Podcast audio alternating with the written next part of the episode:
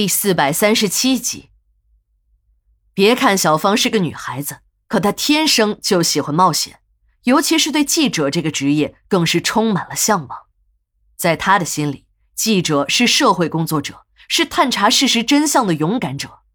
每每她在电视、报纸上看到了那些为了探寻事实的真相，到被采访单位去卧底的记者们，最后冒着生命危险也要把事实的真相给揭开。他的心里都会一阵阵的热血沸腾。要是自己能像那些卧底的记者们一样，也成为社会公平正义的守护者，那该有多棒！小芳和小赵吵完架离开殡仪馆后，心底的那个愿望又开始萌发了。反正自己也要找工作，为什么不找一份自己喜爱的工作呢？他知道记者这一行也不是他想干就能干上的，自己呀也不是相关专业毕业的。要想入行就更是难了。当他正打算放弃当记者这个念头时，却巧遇了一个改变了他命运的人。等了好几天的时间，有的时候小芳会把自己的 QQ 挂到深夜，也不见小赵和他联系。在小芳的心里，早已经不生小赵的气了。在这个时候，只要小赵主动的和他说一句道歉的话，他马上便会原谅他，而且立刻就能重归于好。可他等了几天。他发现有些时候，小赵的头像会一闪而过，即使是在线，也不和他说话。他真的有些生气了，也很伤心。难道和自己交往了多年的男朋友都已经到了谈婚论嫁的程度，还这样的不理解自己？这要是发生在结婚之后，岂不是更糟？也许两个人的感情真的需要冷静一下，都需要再考虑一下自己是否适合对方。这样一点小事儿都不能心有灵犀，以后的人生路还那么长，哪儿谈得上什么白头偕老啊？其实，网线另一端小赵的想法和小芳一样，他也已经原谅了小芳。他知道自己的女朋友让自己换一下工作环境，并不是看不起自己，自己不愿意换工作，可以心平气和地说，没有必要把话说的那么极端。就这么点小事儿，就闹到了分手的程度。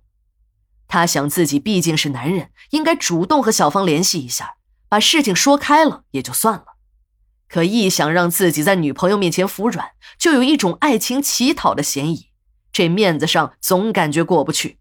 想了几次也没有行动，直到小芳的头像一直按了下去，小赵才彻底的乱了方寸。可这时的小芳已经是手机关机，在 QQ 上留言也不再回复了。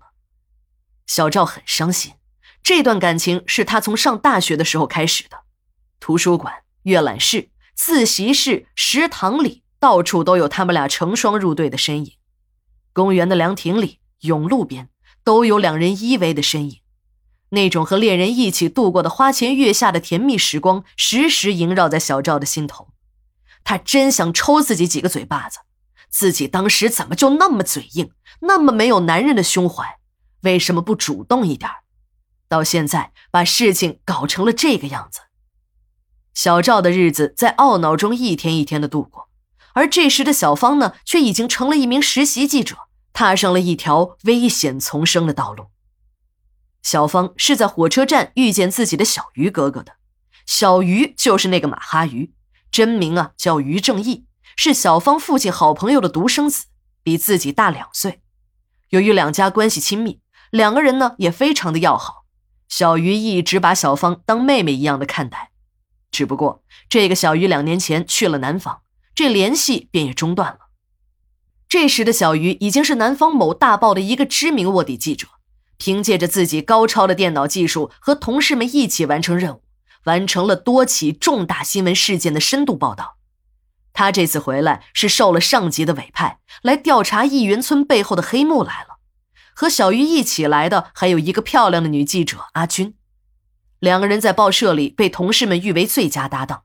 只要两个人同时出手，就没有搞不定的新闻。小芳早就想当记者了，一看自己的小鱼哥哥已经成了主任，便缠着小鱼，让他一定要帮一帮自己，实现自己当记者的梦想。说来也凑巧，原本这次上级是派了两个女记者来的，但其中一个中途出了意外。就只剩下了他们俩，报社的领导便委托小鱼再物色一个人选。到后来，小芳才知道，他干的这个叫卧底记者，是记者中的隐形人。